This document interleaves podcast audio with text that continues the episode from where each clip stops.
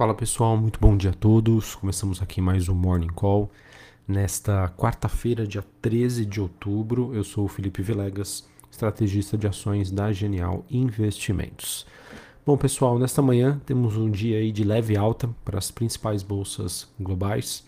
É, na Ásia nós tivemos Xangai na China subindo 0,42 depois da divulgação dos dados da balança comercial é, Hong Kong, que teve uma alta é, de 0,23, e a bolsa japonesa, que acabou fechando na contramão dos mercados por lá com queda de 0,32. Em Londres nós temos uma alta de 0,11 e, perdão, uma queda de 0,11, enquanto Paris na França sobe 0,22 e na Alemanha nós temos uma alta de 0,65. Os futuros norte-americanos apresentam um desempenho um pouco mais positivo, é, em que o S&P futuro sobe 0,22, nós temos a, a, Dow Jones subindo ponto, é, ponto 11 e a Nasdaq subindo 0,46. VIX, que é aquele índice do medo, é, caindo 2,17% na, na região dos 19 pontos. DXY, dólar index, caindo 0,26%. Treasury de 10 anos nos Estados Unidos caindo quase 1%, na região de 1,56%. É, e o Bitcoin caindo pouco mais de 4% neste momento, voltando ali é, para baixo dos 55 mil dólares. Em relação às commodities, a gente tem o petróleo caindo 0,56, o WTI, é, contrato negociado em Nova York, enquanto metais industriais sobem na Bolsa de Londres, cobre subindo 0,96, níquel subindo 1,17 e o ouro subindo 0,67.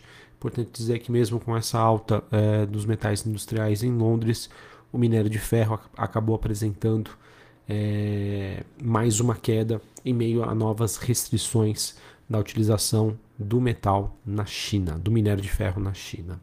Bom, pessoal, em relação a essas principais movimentações, fazendo destaque aqui em relação ao petróleo, o petróleo que recua neste momento, faz uma pausa frente às expectativas é, do mercado sobre a divulgação do relatório mensal da OPEP, com os investidores, eles que estariam esperando algum sinal de uma potencial aí maior oferta no mundo, o que poderia abrir espaços aí para ajustes nos preços. Então, enquanto esse relatório não for divulgado, é, o mercado pode ficar um pouco mais lateralizado envolvendo a commodity. Na agenda de indicadores né, do dia, a gente teve a balança comercial na China no mês de setembro, que veio acabou apresentando um número, um número mais forte do que o esperado pelo mercado.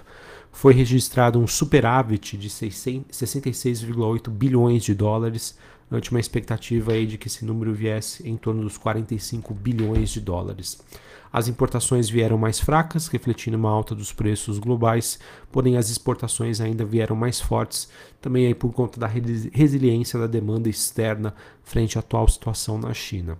Em relação à Europa, o PIB mensal de agosto do, do Reino Unido avançou 0,4%, é, com produção industrial acima do esperado, mas com uma surpresa negativa do setor de serviços. E na zona do euro, a produção industrial de agosto recuou 1,6, foi um recuo abaixo do que o mercado esperava. Na Alemanha, o número de inflação de setembro repetiu a prévia aí, de acordo com o esperado, mesmo assim uma inflação ainda bastante alta.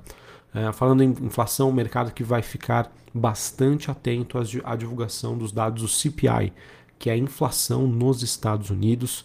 Esse dado que será divulgado hoje às 9h30 da manhã e obviamente, né, a depender da divulgação aí deste número, isso poderia mudar né, a, a, os planos aí do Banco Central americano.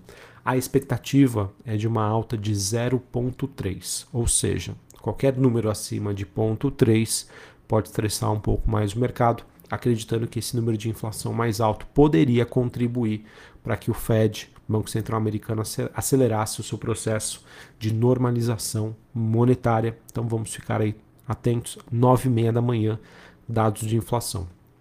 Importante também dizer que hoje, a partir das 3 horas da tarde, o FONC, Comitê de Política Monetária nos Estados Unidos, divulga a ata referente à última decisão. É, isso também poderia contribuir para o mercado entender quais poderiam ser os próximos passos do Banco Central Americano frente à sua estratégia de normalização monetária. É, sobre a temporada de balanços nos Estados Unidos, a mesma ganha tração. A partir de hoje, né, nós teremos grandes bancos como JP Morgan, Goldman Sachs, Bank of America, Morgan Stanley, eh, Wells Fargo, Citigroup É, esses bancos divulgam seus dados a partir desta quarta-feira. Importante dizer que das 500 empresas presentes no S&P 500, 22 já apresentaram seus resultados.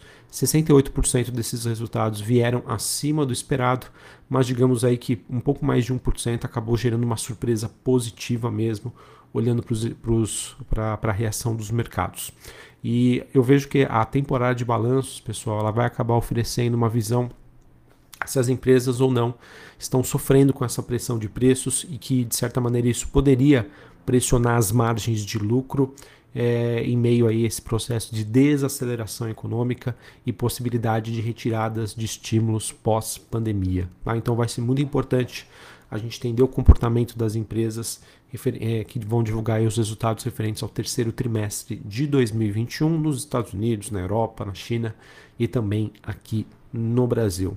Ainda falando sobre os Estados Unidos, nós tivemos a Câmara americana aprovando um aumento em 480 bilhões de dólares no teto da dívida para permitir o financiamento do governo americano até o início de dezembro. Isso já era esperado pelo mercado, tivemos apenas a confirmação. O texto que agora vai para a sanção de Joe Biden e que deve vir aí muito brevemente. Importante dizer, pessoal, que esse problema em relação à dívida americana está solucionado até dezembro, mas acredito que por mais que é, tenha alguns alguns previstos aí em relação a isso, isso tende aí a ser resolvido. É um fator que gera estresse no mercado, sem sombra de dúvida, mas acredito que isso mais cedo ou mais tarde terá uma resolução. Falando sobre o Brasil, uh, os jornais seguem sem grandes novidades, ainda repercutindo é, piora da inflação aqui no Brasil, as revisões baixistas aí do FMI para a atividade econômica brasileira em 2022, o FMI que agora prevê um crescimento de 1,5% para o PIB brasileiro no ano que vem. A expectativa anterior era de uma alta de 1,9%. É, em relação ao fluxo, tá, pessoal? Acho que isso é uma das poucas notícias aí positivas para o Brasil sobre o fluxo de investidor estrangeiro, é, que segue muito forte aí no mês de outubro, né? Em todos os pregões do, do mês de outubro, houve entrada de fluxo estrangeiro, inclusive na última sexta-feira, que é o último dado que a B3 divulgou, houve uma entrada de é, 1,8 bilhões de reais tá, de investidor estrangeiro. É, o maior, é a maior cifra aí nos últimos 30 dias. Investidor estrangeiro que no acumulado é, de outubro segue com uma alocação aí de 6,6 bilhões de reais e no ano esse número se aproxima dos 49 bilhões de reais. Então, mesmo dentro de um cenário aí bastante desafiador, em que nós temos como grande destaque, né, na última sexta-feira, a saída do investidor pessoa física e olhando para o investidor institucional, né, o destaque para o ano, é, investidor estrangeiro está indo às compras de bolsa brasileira. Uh, também temos hoje, né, dia de vencimento do índice futuro. É, eles que, ele que passa a negociar sobre o novo contrato, o índice 21, que é o contrato cheio, e o índice 21, que é, seria um mini contrato, ele que tem vencimento agora para o próximo dia 15 de dezembro de 2021. Sobre o noticiário corporativo, pessoal, temos pouquíssimas novidades. As empresas que acabam entrando em período de silêncio, né, por conta da aproximação da temporada de balanços, e acredito que o feriado ontem aqui no Brasil no dia 12 de outubro, isso acabou contribuindo para diminuir o fluxo de notícias. Mas dentre elas nós temos a Petrobras, que divulgará o seu balanço no terceiro trimestre de 2021, no próximo dia 28 de outubro. É, nós tivemos a XP é, informando uma captação líquida ajustada de 47,47 47 bilhões de reais no terceiro trimestre de 2021. Apesar do número expressivo, é, o mercado avaliou que existe uma tendência de desaceleração, tanto da parte de novos clientes, de captações, é, e que eu vejo que esse resultado poderia também contribuir para uma visão um pouco mais negativa em relação, por exemplo, à BTG Pactual, que está listada aqui no mercado brasileiro, e obviamente a XP, que agora tem as suas BDRs negociadas aqui no Brasil.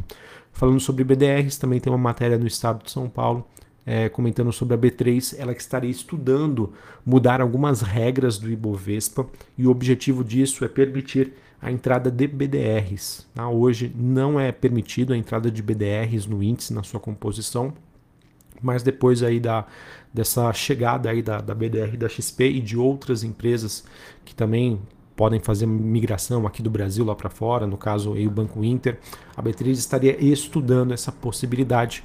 Vamos ver como esse tema avança. Beleza? Bom, pessoal, acho que era isso que eu tinha para passar para vocês.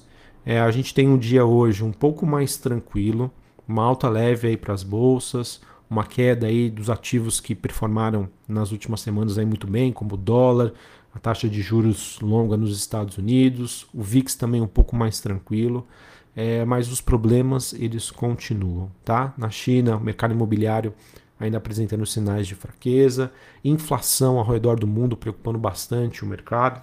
Importante dizer que esse número hoje dos Estados Unidos é super importante, mas os problemas ainda continuam. Problema nas cadeias produtivas e esse cenário de estagflação, que é que está bastante sendo bastante comentado aí pelo mercado, ele é um cenário que não é visto há muito tempo. Então, de certa maneira, entender como vai funcionar essa dinâmica, como o mercado vai se comportar frente a essa possibilidade de uma inflação mais persistente e um menor crescimento econômico é algo que, na minha opinião, traz aí um vetor de risco bastante considerável e que é, é sempre importante aí você, investidor, estar de olho na sua alocação, no seu nível de alavancagem, principalmente é, se você tem exposição a mundo, né? Estados Unidos, Europa, China.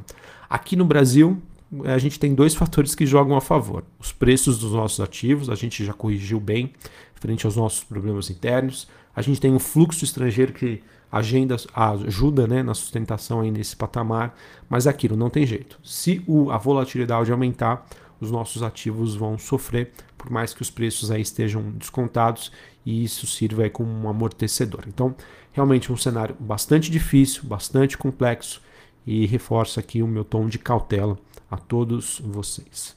Um abraço a todos, uma ótima quarta-feira e até mais. Valeu.